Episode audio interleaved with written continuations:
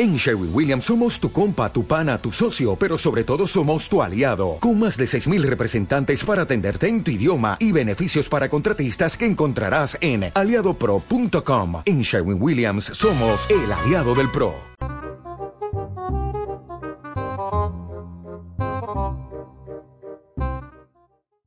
Te doy la bienvenida a Psicología y un café, un podcast que surgió de las ganas de acercar a toda la gente ciertos conceptos e ideas que existen dentro de la psicología y el mindfulness para que puedas tener más herramientas para continuar en tu día a día.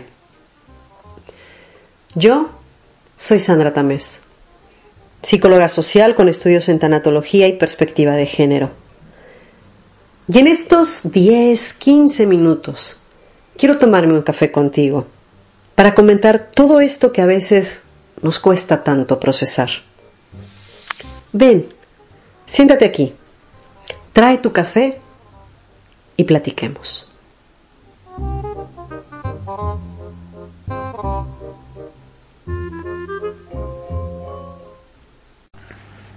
Hace poco me enteré que, de acuerdo a los chinos, el 11 de noviembre se celebra el Día del Soltero.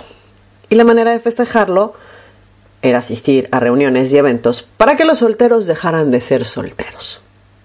O sea, sí, no se celebra la soltería. Pero a raíz de esto, estuve pensando en las mujeres que he tenido en consulta y el sufrimiento con el que llegan por la ruptura de una relación. A partir de ahí recordé la frase de Simone de Beauvoir, seguro la pronuncié mal, perdón a los francoparlantes, pero ella nos dijo que la mujer no nace, se hace. Vamos a ver, ¿cómo es que se hace una mujer? Para entender esto, habremos de hablar de agentes socializadores. Estos llamados agentes son los que determinan en gran medida la socialización de las personas, es decir, indican la forma correcta de pertenecer a la sociedad en que nos desenvolvemos. Estos agentes pueden ser individuos, grupos o instituciones que influyen en la gente y en su comportamiento social. Nos envían mensajes que recibimos desde la infancia a través de la familia, la escuela, las amistades, y que recibimos también a través de películas, novelas, canciones y ahora las redes sociales. Y si bien estos mensajes no son recibidos de forma consciente, sí son interiorizados. Y es así que aprendemos y volvemos nuestra la idea de lo que una mujer soltera termina significando. Sola, solterona o quedada. Actualmente, vaya, la loca de los gatos. El rol femenino ha sido dirigido siempre a lo íntimo, lo privado lo dependiente. Y su éxito se basa en cubrir al 100% ese aspecto. Esto es, realizar las labores del hogar, cuidar a quien lo necesite, estar disponible todo el tiempo. Ya hablamos del ámbito privado porque es todo lo que concierne al hogar, a lo que sucede dentro de casa. El espacio público está hecho para el rol masculino, siendo estos los que son impulsados a crecer, a triunfar, a no tener restricciones ni ataduras, a ser más audaces y arriesgados. Estos dos puntos tan dispares son los que nos marcan las diferencias en cuanto al desarrollo de ambos roles, ya que por lo general lo femenino está dirigido a reprimir las libertades. De hecho, somos mejores mujeres entre más de lado hagamos nuestras propias necesidades. Y el varón, lo masculino, se le estimula para que persiga sus sueños y sea independiente. Y hablando de amor, a las mujeres, lo femenino, se nos enseña que el amor es un proyecto vital. Si no lo tienes en tu vida es significado de fracaso. Está bien que se quiera ser doctora, ingeniera o astronauta. Sin embargo, la prioridad siempre deberá ser la vida en pareja y la familia, porque toda mujer debe casarse, tener a su lado un buen hombre y formar una familia. Esto es el amor romántico en la vida de la mujer. La idea continua de que deberás estar ahí aunque no seas feliz porque ya cambiará. Si lo amas, debes aguantar. No importa que sea infiel, a ti te ama. Y el clásico, así son todos los hombres. O sea, es de algún modo aprender que es mejor estar mal acompañada que sola. Y que solamente mereces amor si te portas de determinada forma. Entonces también la felicidad en la pareja se vuelve la responsabilidad mayormente de la mujer, pues su misión es que su pareja sea feliz. Y luego caemos en el punto de es que algo le habrás hecho para que te pegue, para que te engañe, para que sea como es. La responsabilidad no se encuentra del lado masculino. Y quizás me digas que esto es algo exagerado, pero si revisamos todo lo que nos rodea, más allá de la familia, vemos que a lo largo de la historia hemos recibido un bombardeo constante de canciones, novelas, en libros o en televisión caricaturas, historias infantiles y para adultos, en donde la mujer al referirse al amor lo hace más o menos en términos de hazme lo que quieras, no importa, yo aquí estoy, soy tu mujer. Películas donde el hombre, después de una gran cantidad de equivocaciones, mágicamente se da cuenta de que la mujer de su vida es la que ha estado siempre ahí soportando todo. Sí, dije soportando. Continuamente encontramos historias donde la mujer debe de competir con otra u otras por el amor de un hombre, y donde siempre la tercera en discordia será la culpable del rompimiento de la pareja, y no el hombre, porque claro, lo que se dice y se acepta es que el hombre solo fue víctima de la seducción de la otra mujer, o en otros casos, el hombre fue a buscar en otro lado lo que no recibía de su mujer. Y así todo esto lo interiorizamos como el mensaje de que lo importante para el lado femenino es tener una pareja. Y mantener a esa pareja a tu lado sin importar lo que suceda. Pues si le dejas ir, y sí, siempre es dejar ir, nunca es irte, estás dejando ir a tu felicidad. Así los hombres y mujeres aprendemos que lo masculino es sujeto de amor, el amor es consecuencia, mientras que para la mujer el amor es la finalidad. Esto es, el hombre es autosuficiente, proveedor, competitivo, controlador y, recordemos esto, autónomo, mientras que lo femenino, la mujer, es la que está para otros, siempre disponible, responsable del bienestar de todos los demás antes que del propio. Y eso es lo que nos debe dar satisfacción.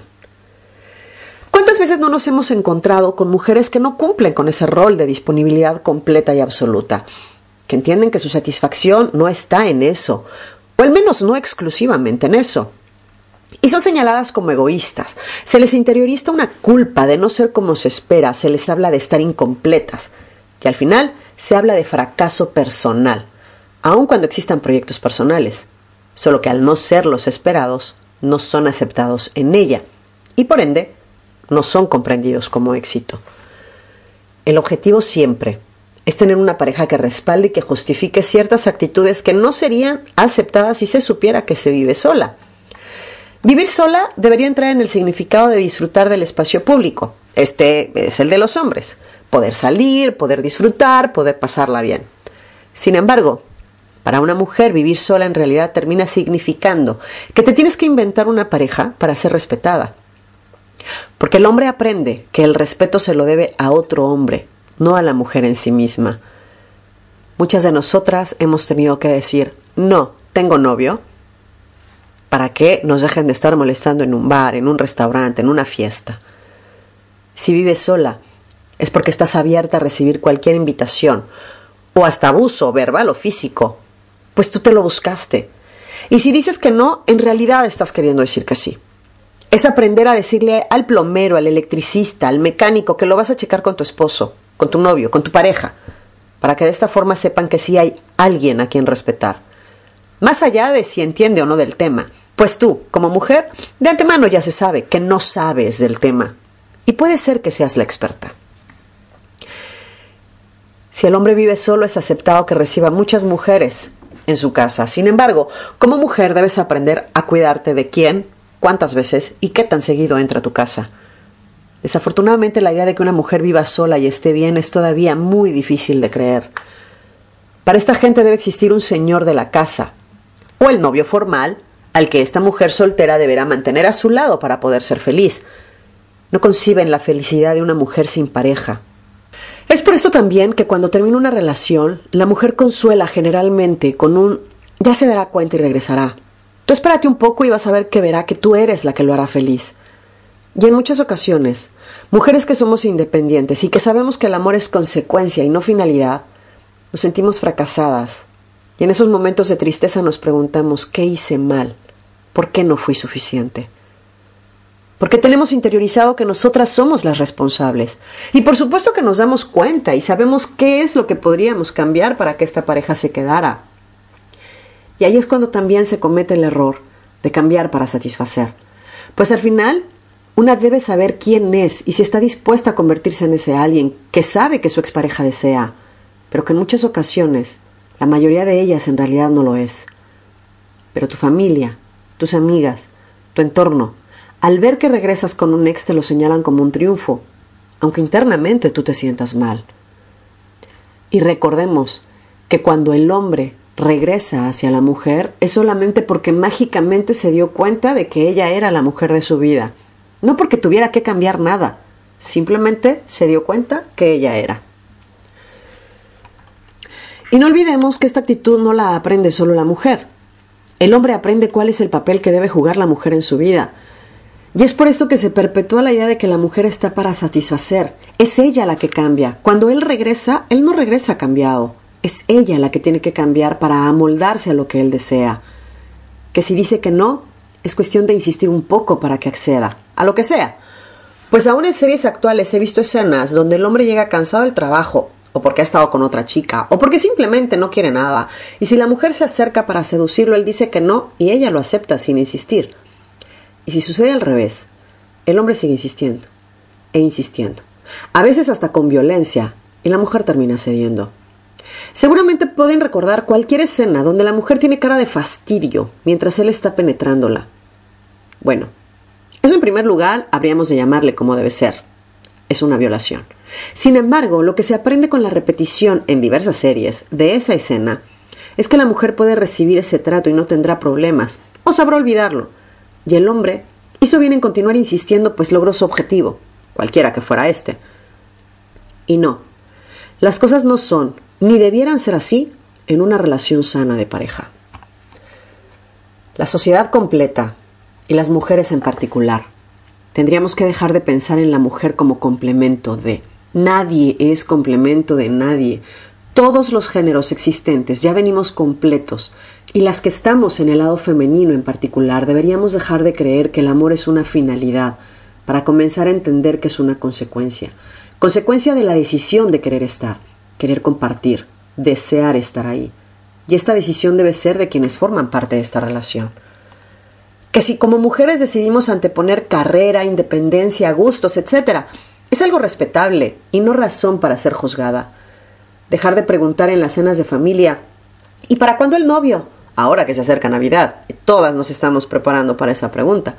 O dejar de decir, es que entre más grande eres, más difícil te va a encontrar a alguien. El amor es el deseo consciente de permanecer al lado de tu pareja, la decisión de amar a esa persona con quien decides también compartir tu día a día. Dejemos de pensar que solamente seremos merecedoras de amor si dejamos de lado nuestras necesidades y solo nos dedicamos a dar todo lo que se espera de una mujer. Es momento de entender que el amor femenino es también consecuencia y no la finalidad de un sujeto dependiente. Gracias por acompañarme con este café. Te recuerdo que me puedes seguir en cualquiera de las aplicaciones favoritas que tengas para escuchar podcast. No olvides suscribirte para que recibas de primera mano todas las novedades. También me puedes encontrar en redes sociales, Instagram, Facebook, Twitter, como Psicología y un Café. O me puedes mandar también un correo a hola Hasta la próxima entonces. Y mientras tanto, te deseo una excelente semana. Platicamos pronto.